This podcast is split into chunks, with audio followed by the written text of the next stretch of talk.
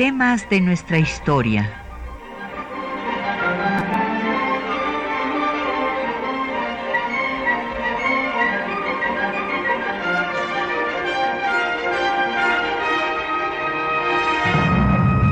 Un espacio que difunde el conocimiento del pasado para comprender nuestro presente. Programa a cargo de la maestra Patricia Galeana.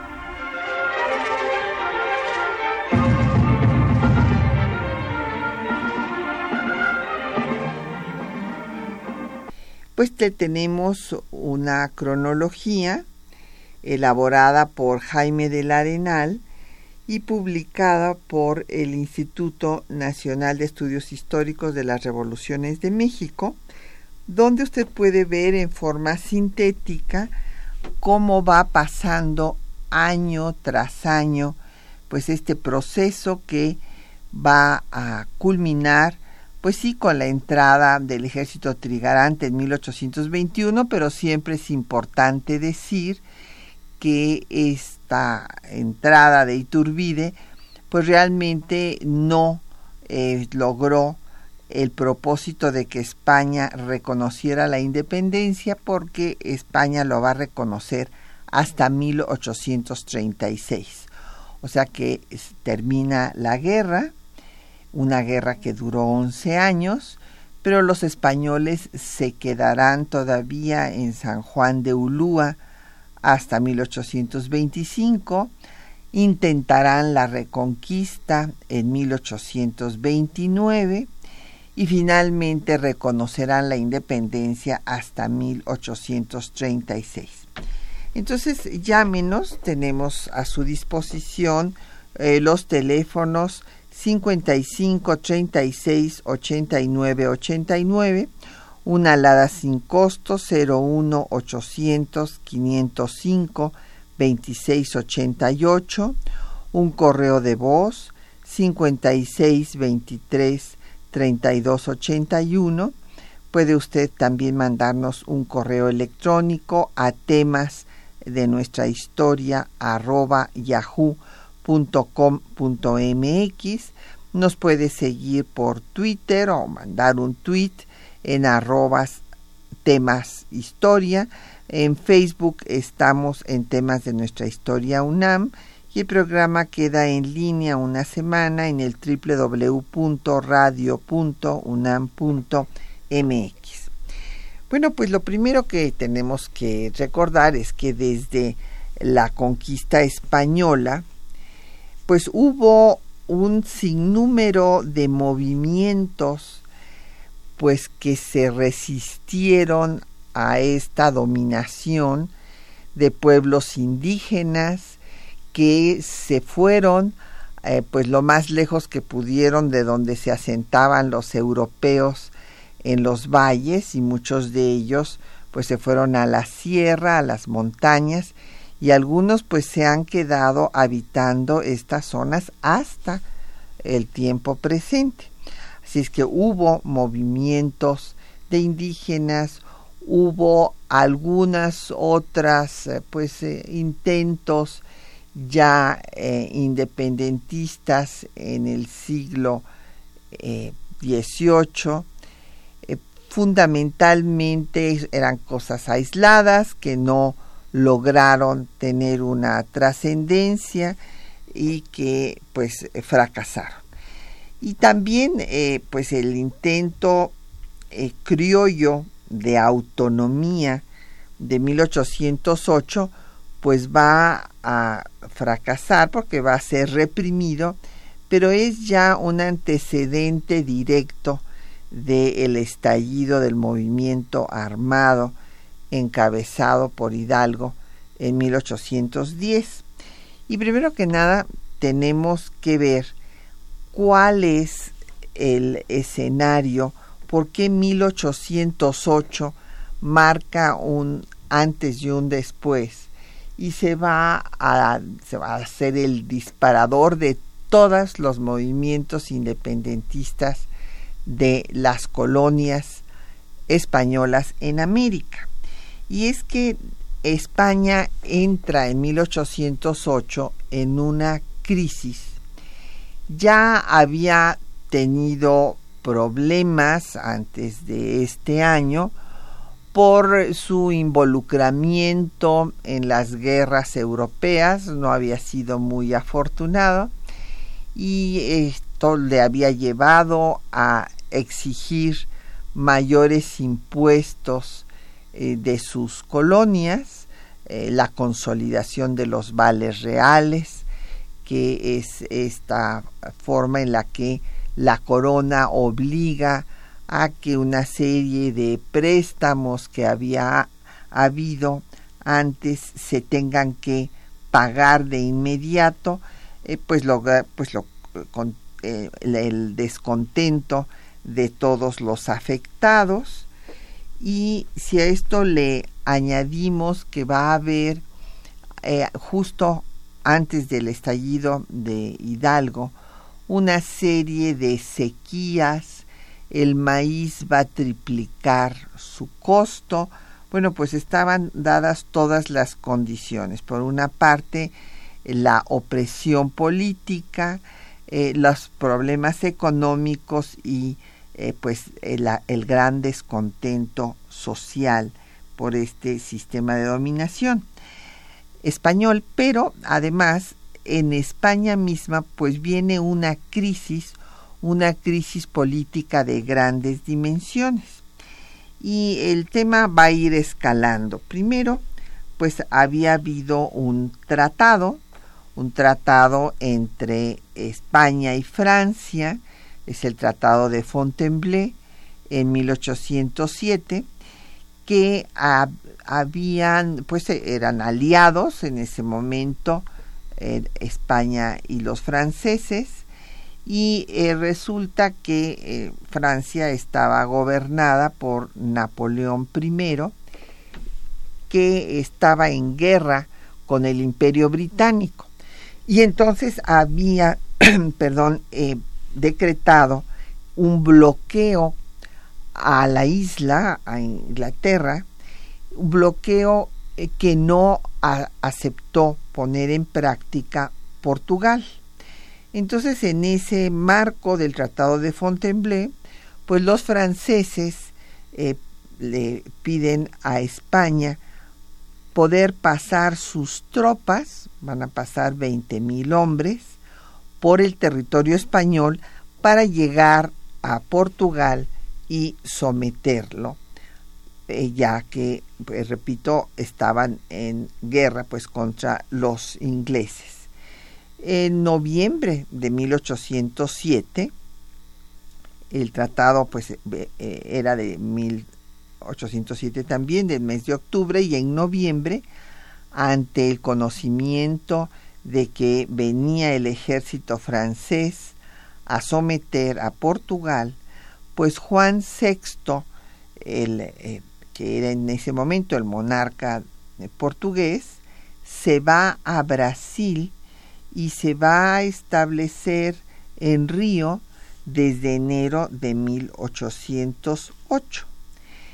Eh, finalmente, pues eh, ya sin que esté el monarca en Portugal, Lisboa es tomada por los franceses, pero también en España, además de esta situación de que pasen todos estos ejércitos franceses por su territorio, había un problema interno entre la aristocracia española y el ministro más poderoso, el ministro de Carlos IV, que era Manuel Godoy. Eh, Godoy era un hombre de una extracción eh, social modesta y estuvo implantando una serie de medidas liberales que no gustaron a la aristocracia, que alentó a Fernando VII, al hijo de Carlos IV, para quitarle el trono a su padre y sacar a Godoy. En estas en esto estaban eh, esta situación de conflicto político y de intereses económicos estaba el imperio español cuando Godoy eh, piensa y planea hacer lo mismo que habían hecho los portugueses, o sea, traer al rey de España, a Carlos IV, a la Nueva España, para que ponerlo a salvo de una de la intervención francesa, puesto que se ve que Napoleón quiere controlar toda la península. Esto se sabe por la aristocracia francesa y entonces, por perdón, por la aristocracia española, y entonces hay un motín en Aranjuez, donde está el palacio eh, pues de veraneo, y ahí se encontraba eh, el, rey, hay un motín en el que se obliga a Carlos IV a destituir a Godoy, y desde luego que no salga de España y a abdicar en favor de su hijo Fernando VII. Fernando VII va a ser coronado como rey de España eh, y los franceses que estaban en ese momento pues ocupando el país porque habían eh, pasado hasta Portugal pero eh, se encontraban muchos efectivos en España y el eh, francés Joaquín Murat desconoce a Fernando VII. Ante esto, Napoleón I invita a Bayona, esta ciudad fronteriza entre España y Francia, a platicar a los dos monarcas, el depuesto Carlos IV y su hijo Fernando VII, y ahí eh, pues hace que Fernando VII le regrese el trono a Carlos IV y que Carlos IV abdique a favor de Napoleón. Y bueno, pues sí, en efecto, abdica todos sus derechos al trono de España y bueno, y de, sus colonias también, en favor de su aliado, así dice en esta abdicación, eh, Napoleón I y Napoleón I designará a su hermano José Bonaparte para que se encargue del trono español. Eh, bueno, esto pues va a ser conocido dos meses y medio después de que suceda, de que se encuentre pues Fernando VII cautivo, estará cautivo en Francia seis años, hasta 1814. Y entonces cuando llegan las noticias y se publican aquí en la Gaceta de México,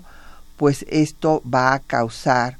una gran efervescencia política y va a haber diferentes posiciones frente a esta situación. En primer lugar, no se reconocerá la abdicación de Carlos IV. Eh, se reúne el ayuntamiento de la Ciudad de México y Francisco Azcárate pues dice que esta ha sido una abdicación forzada y que el rey pues no tiene en, no estaba en libertad y que por lo tanto es una abdicación que no se acepta y mucho menos aceptan desde luego la imposición de José Bonaparte en el trono de España. Habrá algún eh, grupo de españoles que sí acepten a los franceses, que se les ha llamado los afrancesados, y son los que en Bayona aceptan la constitución de Bayona, que es una constitución otorgada por Napoleón I, la primera constitución de España, aunque es una constitución impuesta, en la que pues se establecen ya una serie de libertades y de eh, pues ideas que había tenido desde la Revolución Francesa, como es la abolición de la tortura.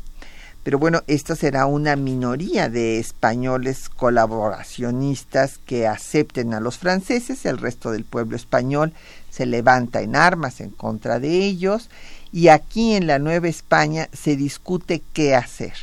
Desde luego no aceptan a José Bonaparte en el ayuntamiento ni en la audiencia y entonces eh, la disyuntiva es quién va a tomar las decisiones en, en tanto el rey legítimo de España regresa y en estas discusiones pues se planteará la autonomía y después ya se hablará de independencia. Pero vamos a hacer una pausa para escuchar eh, música de aquel tiempo. Vamos a escuchar el fandango variado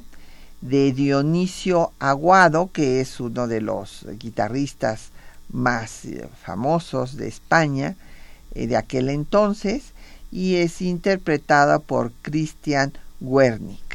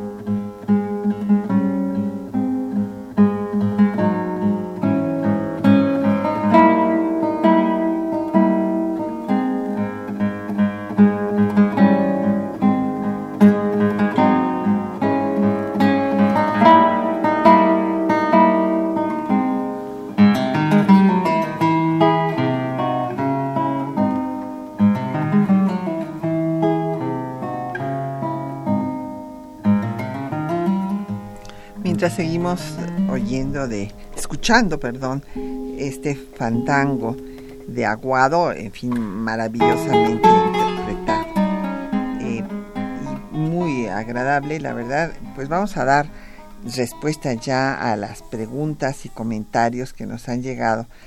de nuestros radioescuchas. En primer lugar, doña Rosario Velázquez de la Gustavo Amadero nos dice que si hay pues, eh, estudios sobre eh, la relación de Inglaterra con España y la independencia de las colonias españolas. Bueno, yo quisiera decirle, doña Rosario, sí, desde luego hay muchísimos estudios. Pero primero tenemos que recordar que España apoyó a la independencia de las trece colonias inglesas de Inglaterra, o sea, apoyó a la independencia de Estados Unidos del imperio británico. Y esto, pues que ustedes recordarán, es en 1776, fue eh, considerado por el conde de Aranda como un gran error. El conde de Aranda era uno de los ministros de Carlos III y es, son a las guerras que yo me refería que España eh, pues intervino en una serie de movimientos armados y de conflictos que eh, pues le hicieron gastar muchos recursos y estos recursos los sacaba de sus colonias y esto desde luego causó descontento en estas colonias. Y el error eh, lo escribió el conde de Aranda muy claramente,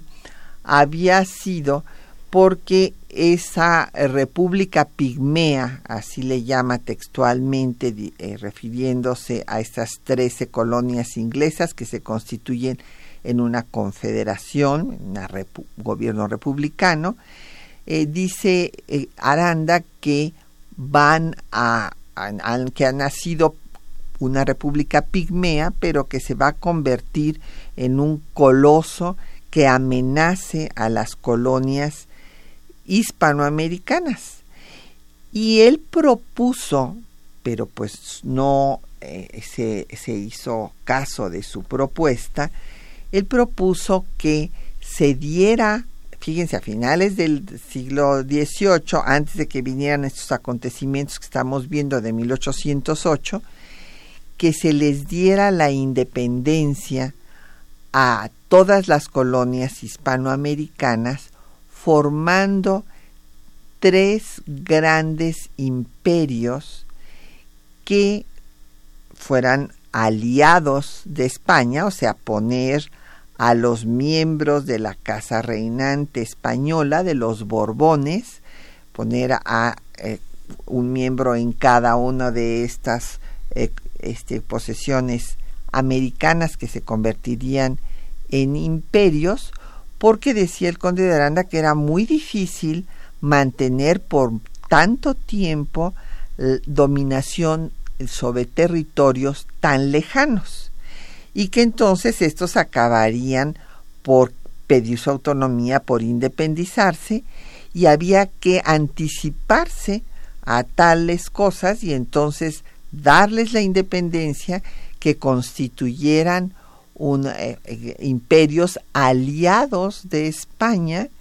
con lo que habría surgido una comunidad iberoamericana,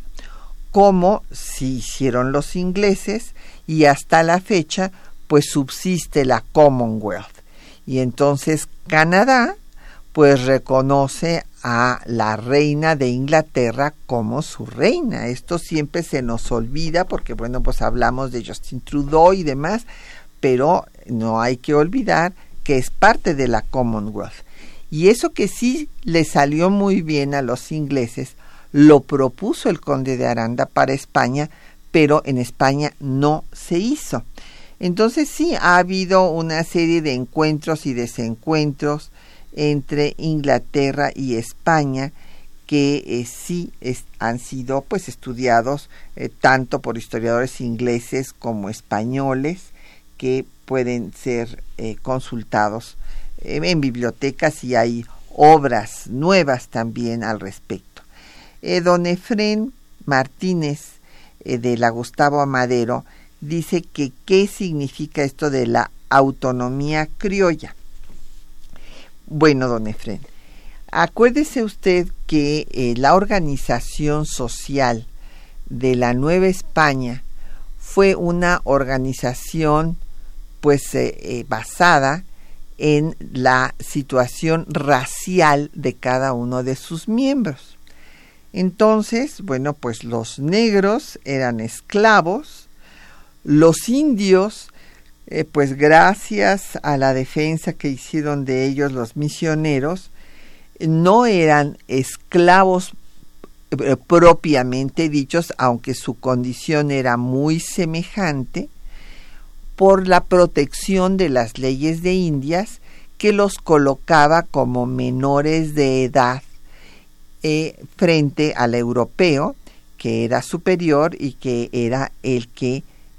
decidía qué es lo que debía suceder en las repúblicas de los indios, porque había un apartheid, o sea, estaban separados. Por una parte estaban las repúblicas de los españoles y por otra parte las repúblicas de los indios. Y los indios tenían que eh, aceptar eh, la religión católica y pagar tributos. Por otra parte estaban pues los eh, hijos de los españoles nacidos ya aquí en América, que son los criollos, y a los que llamaban peninsulares, que eran los que eran españoles nacidos en la península. Y resulta que los cargos políticos importantes los tenían los peninsulares y a los criollos les daban los cargos de menor jerarquía. ¿Y qué es esto de la autonomía criolla? Bueno, pues ya habíamos explicado toda esta crisis de la corona española y cómo Napoleón impone a José Bonaparte y la constitución de Bayona y va entonces a darse un vacío de poder en la Nueva España porque los ah, miembros del ayuntamiento, en donde sí había criollos, y los miembros de la audiencia que estaba en manos de los peninsulares, pues asumen posiciones distintas. Los de la audiencia dicen hay que mantener el trono para el rey legítimo de España, o sea, cuando regrese Fernando VII, y mientras tanto hay que aceptar la jurisdicción de la Junta Central de España. ¿Qué es esto de las juntas? Bueno, pues para organizar la resistencia, lo que los españoles han llamado la guerra de independencia de los españoles respecto de los franceses, y mientras el rey está cautivo, pues se organizan juntas estas juntas, juntas gubernativas, pues aparecen en diversas partes de España. Está la Junta de Oviedo, está la Junta de Sevilla, y pues hay una, una bola, se ha hablado de este periodo del juntismo, porque por todos lados quieren hacer juntas gubernativas, y después hay una junta que se llama asimismo general o central, y eh, pues las diferentes juntas querían que la Nueva España los reconociera. Aquí estaba gobernando el virrey Iturrigaray y e Iturrigaray desconoce a estas juntas y les dice que lo que tienen que hacer en la Nueva España es hacer su propia junta y tomar sus propias decisiones autónomas o sea, no dependiendo de las juntas, de las juntas españolas, de las juntas de la península. Y esto eh, pues no les parece a los señores oidores, miembros de la audiencia, que eran los peninsulares, los que representaban pues todos los intereses políticos y económicos de los españoles nacidos en España y no de los hijos de estos españoles nacidos ya en América, que se sentían eh, relegados de las tomas de decisiones y consideraban injusto que les mandaran desde España, pues no solo al virrey, sino a las autoridades, pues de la audiencia y demás órganos de gobierno, porque decían que los peninsulares pues habían nacido en España y no conocían la situación de la Nueva España, mientras que los criollos habían nacido aquí, conocían mejor la situación del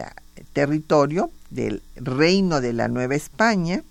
y que por lo tanto ellos deberían de tomar las decisiones y resulta que como en el ayuntamiento de la Ciudad de México pues dominaban estos criollos, ellos proponen la autonomía, o sea, tomar las riendas de lo que es será la toma de decisiones del gobierno mientras pues regresa el rey cautivo este, en Francia, el rey de España, y no acatar lo que dicte ninguna junta,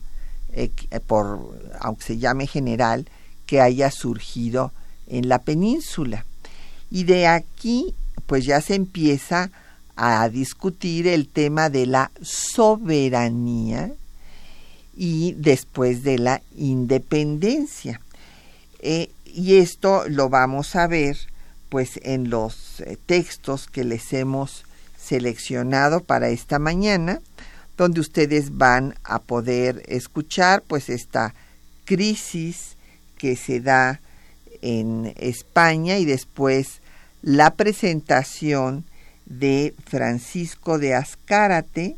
que es eh, criollo, miembro del ayuntamiento y que habla de que la abdicación fue forzada,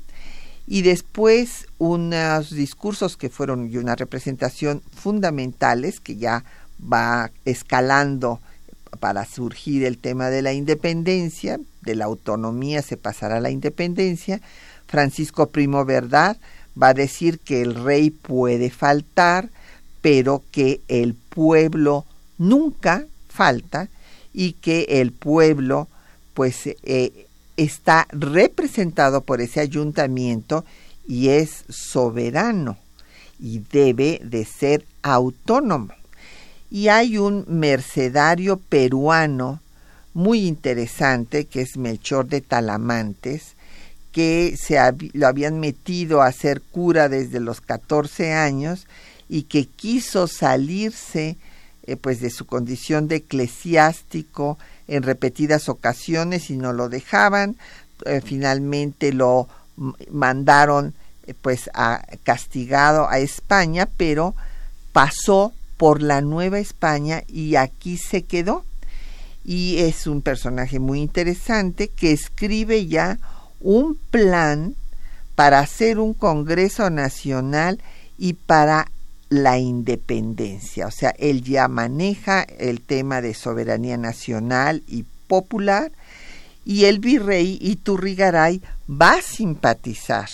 con todas estas ideas autonomistas de hacer una junta general y bueno, pues eh, se piensa que obviamente él eh, quería encabezar este gobierno, pero la audiencia se opone, da un golpe de Estado que va a instrumentar un riquísimo comerciante, Gabriel de Yermo, que era el que eh, pues eh, eh, surtía de alimentos a la Ciudad de México, y con 300 individuos, que va a decir él que son el pueblo, pues van a apresar a Iturrigaray, lo van a deportar a España para que sea juzgado y van a apresar también a Ascárate, a Talamantes y a Primo Verdad. Y bueno, pues eh, eh, va a ser asesinado Primo Verdad en la cárcel del arzobispado y Melchor Ocampo morirá con grilletes de fiebre amarilla en San Juan de Ulúa antes de que lo deporten. Esto fue un golpe de Estado que eh, impuso como virrey a Pedro Garibay. Y esto es muy importante mencionarlo porque en su juicio Hidalgo dice que el, quienes habían roto el orden establecido, el orden digamos legal, pues eran los propios españoles con este golpe de Estado. Escuchemos.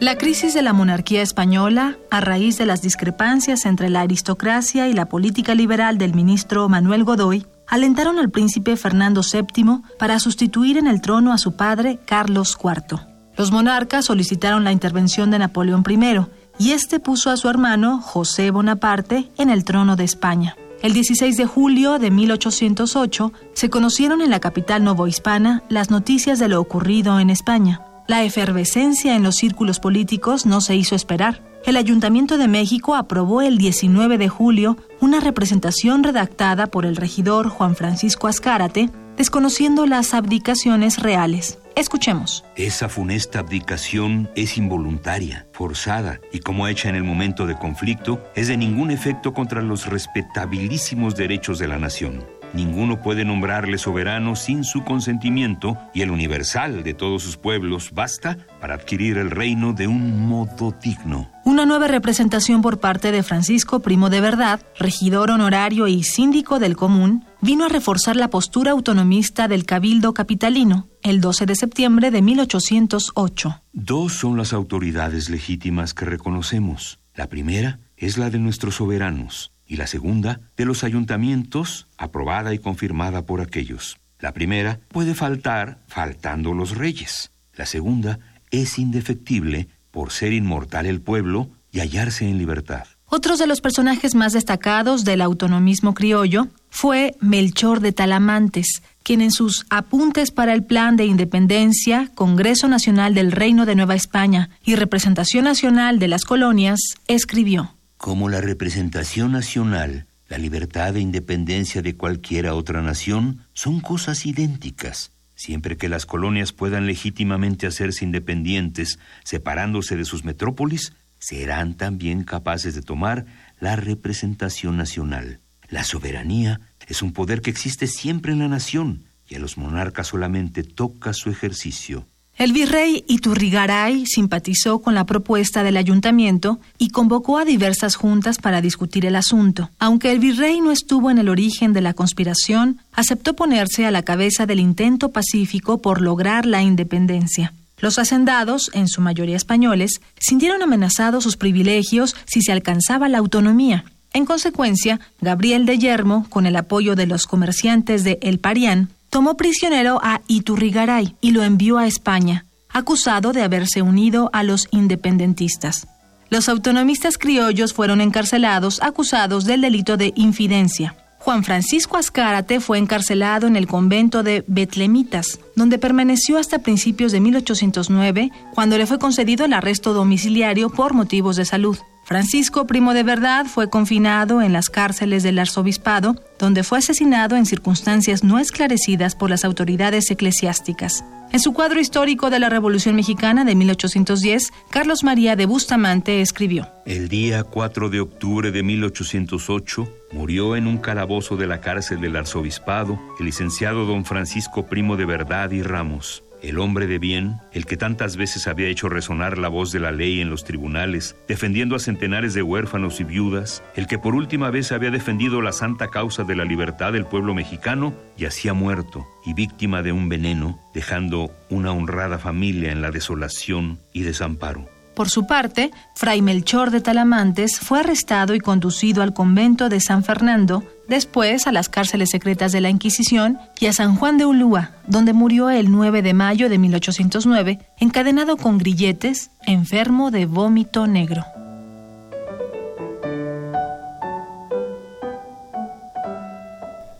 Bueno, pues ahí escucharon ustedes este, lo que les habíamos anunciado,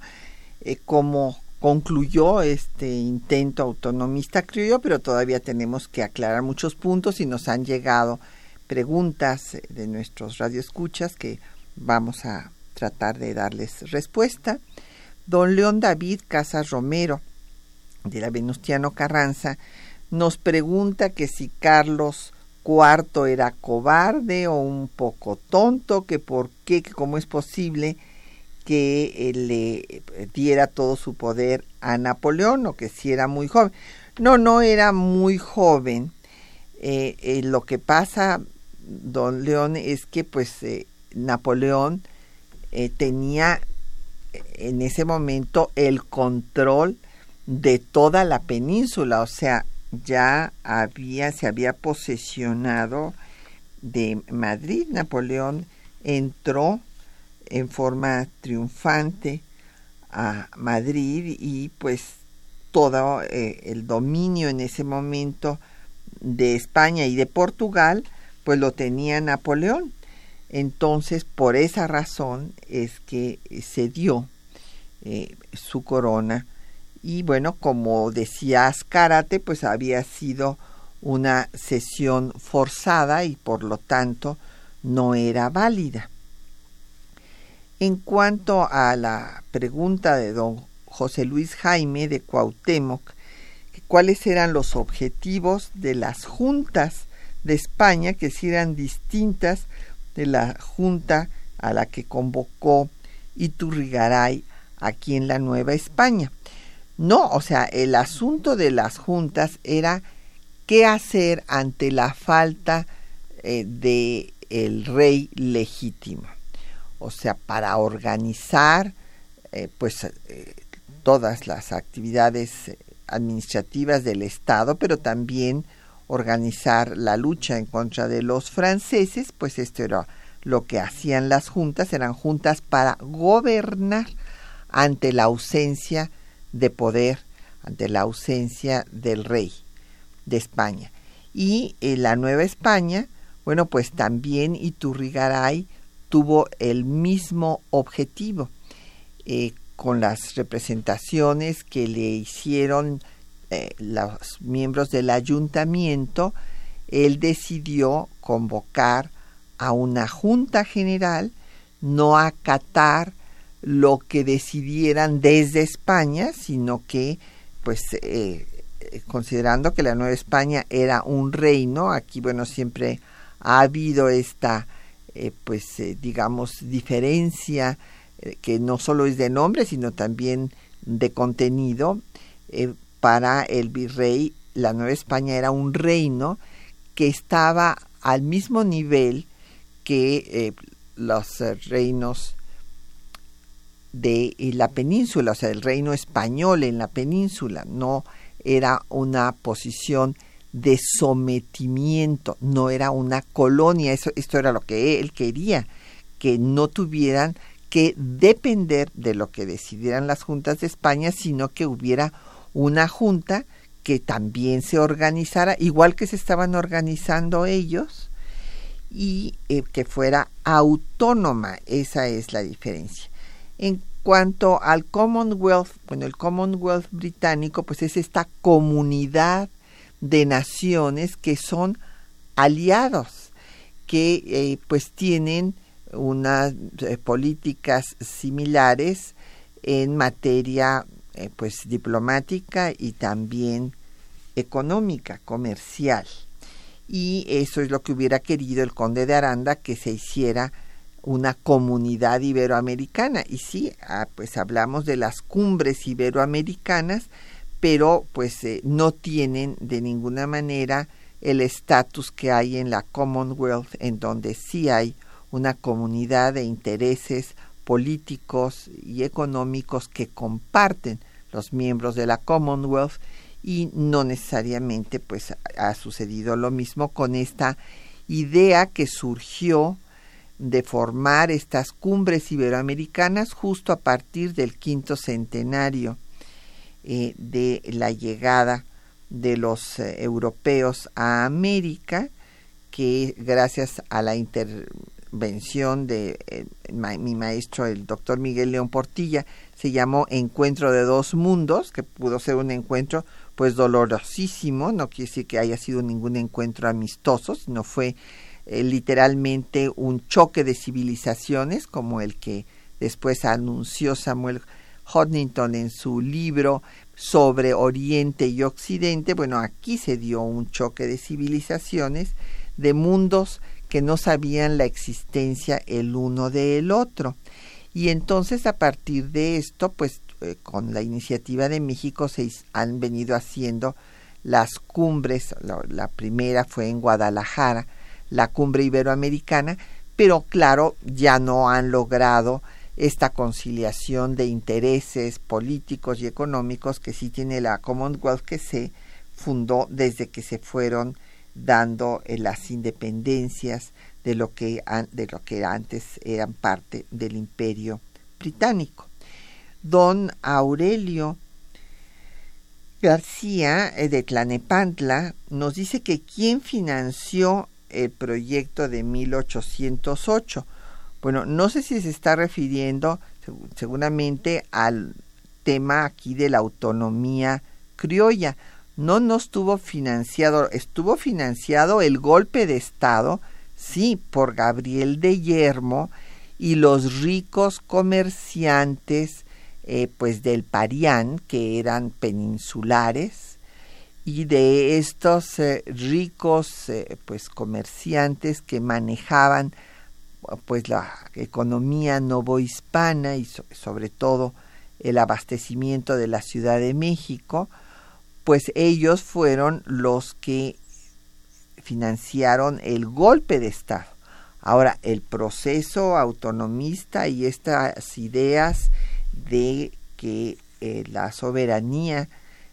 caía en el pueblo a falta del el monarca eh, soberano, pues fue una discusión de estos personajes como Francisco Azcárate, Francisco Primo Verdad y Ramos y eh, Melchor de Talamantes, que estaban ya pues imbuidos de estos principios que son condenados expresamente por la Inquisición. La Inquisición condena el principio de soberanía nacional, de soberanía popular, de decir que eh, a falta del rey, quien es soberano es el pueblo y por lo tanto debe y puede tomar sus decisiones. Y esto será considerado una herejía. Vamos a hacer una pausa para seguir escuchando música de aquel tiempo. Ahora vamos a, escuchar una sonata eh, San Dionisio que fue encontrada en la Catedral de Tlaxcala, es anónima, y va a ser interpretada por Lidia Werford.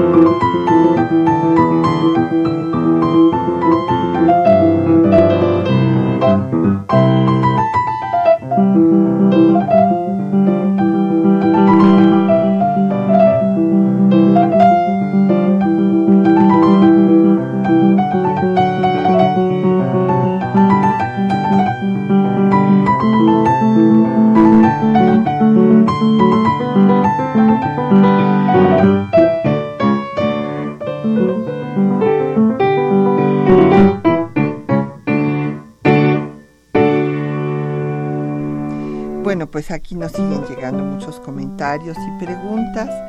Don José Guadalupe Medina de Nechahualcoyot nos pregunta si a Primo Verdad le tocó disfrutar de la independencia. No, eh, don José Guadalupe, Primo Verdad fue aprendido y fíjense que esto es una, pues estas coincidencias que se dan de fechas en, la historia. Eh, resulta que el golpe de Estado pues eh, auspiciado por la audiencia, por los oidores. Entre ellos un oidor había preguntado a, a los, eh, ya en la Junta General a la que convocó Iturrigaray, el oidor Aguirre le preguntó a Primo Verdad y a los eh, síndicos del ayuntamiento que qué cosa era eso del pueblo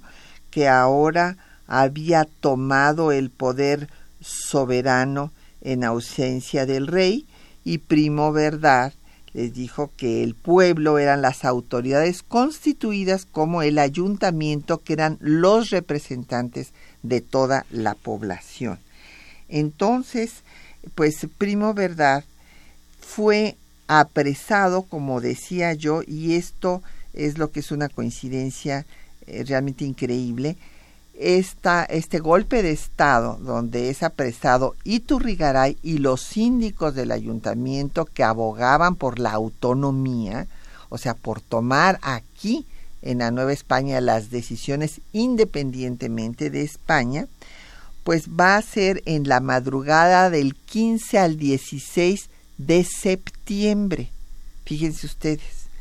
en 1808 y es una coincidencia increíble, pero justo pues era en la madrugada del 16 de septiembre en 1810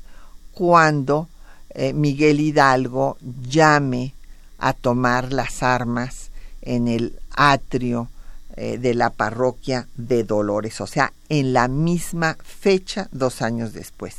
Eh, Gabriel de Yermo manda estos elementos a aprender al virrey. Como había yo dicho, el virrey va a ser deportado a España para que sea juzgado. Allá este, va a estar eh, pues apresado hasta que las cortes de Cádiz le den la amnistía. Francisco Azcárate estuvo encarcelado y se le permitió por razones de salud estar en la cárcel en su casa, estar, digamos, sin poder salir, de lo que se llama arresto domiciliario, y él es el que sobrevive de estos personajes y sí va a poder firmar el acta de independencia eh, ya eh, cuando Iturbide haya hecho esta negociación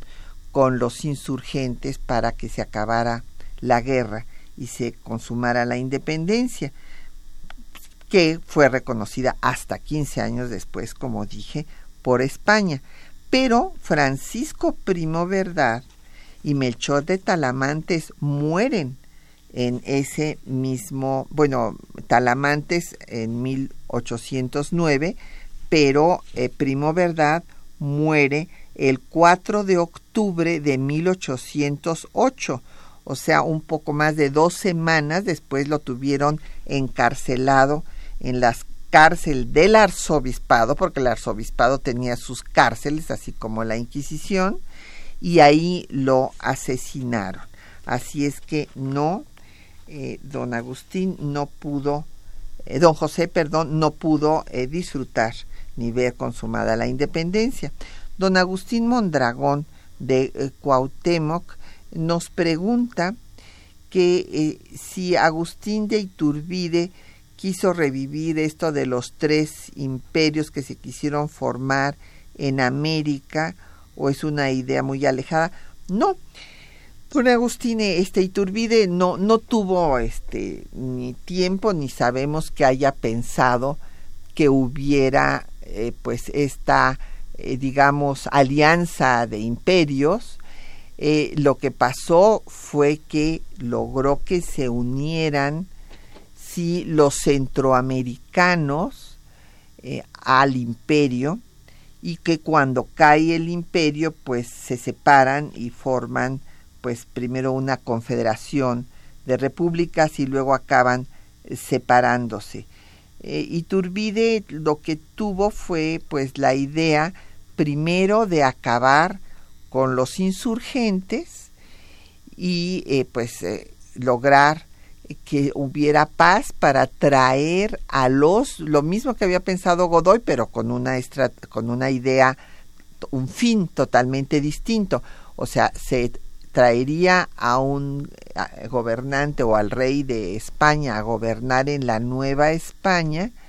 sin la constitución liberal de Cádiz. O sea, no hay que olvidar que Iturbide representaba a los grupos conservadores de la Inquisición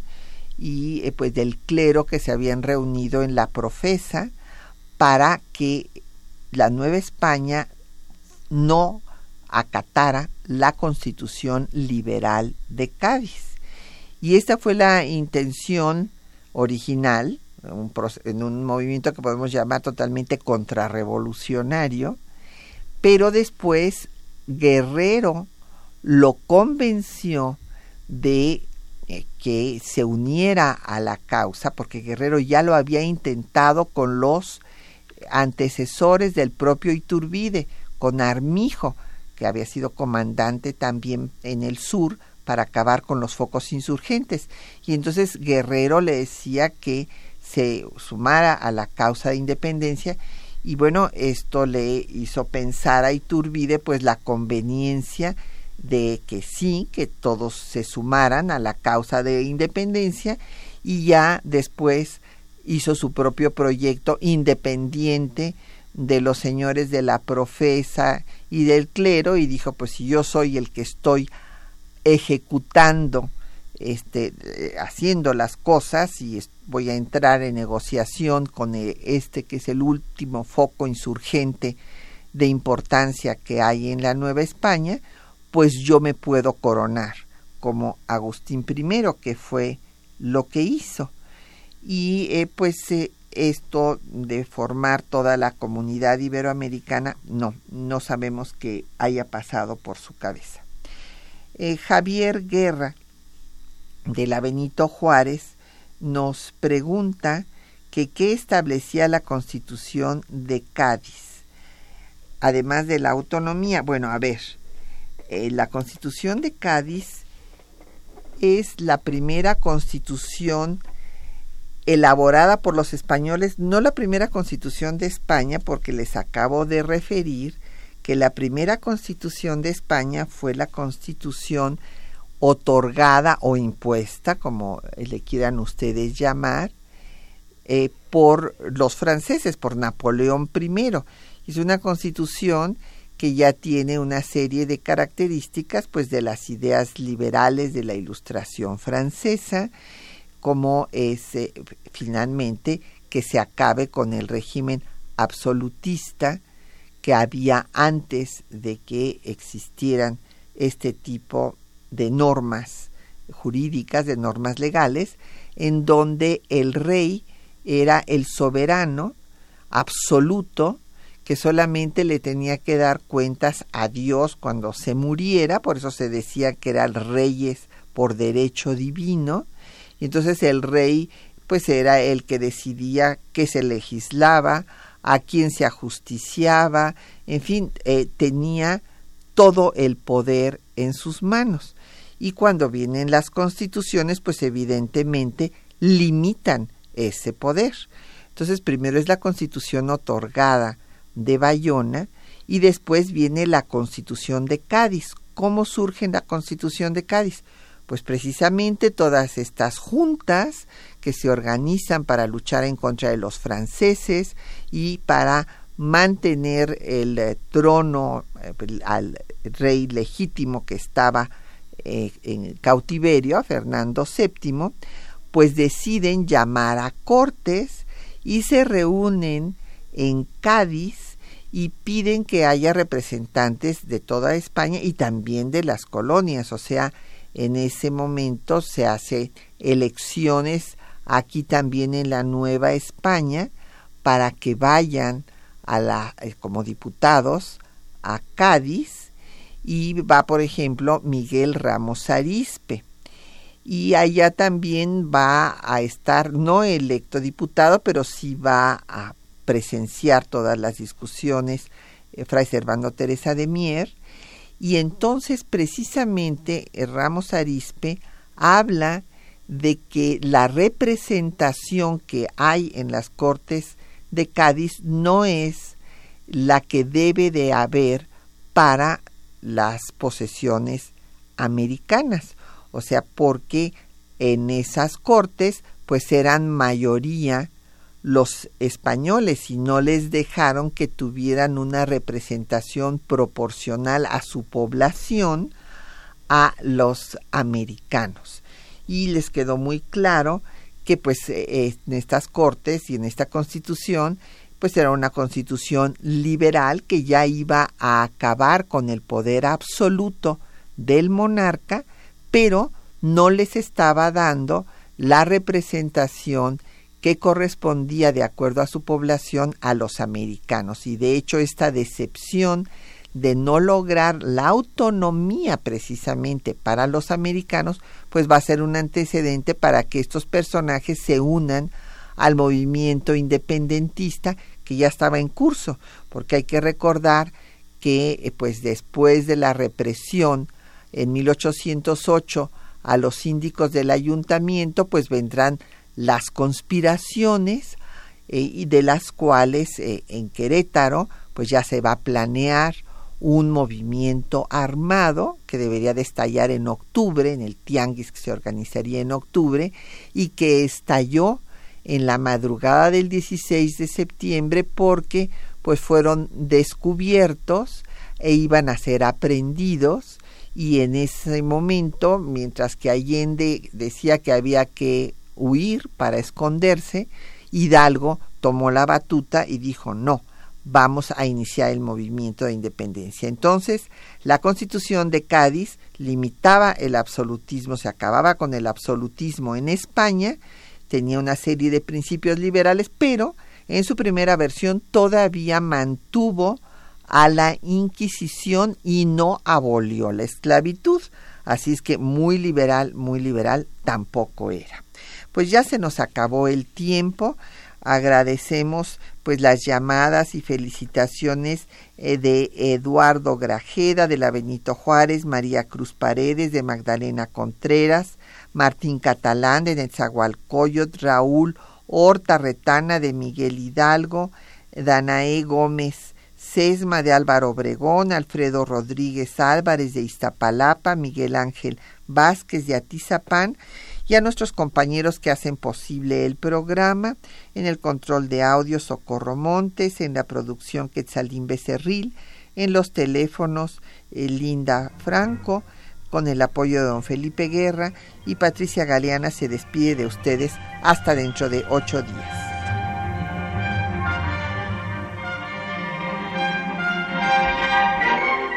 Temas de nuestra historia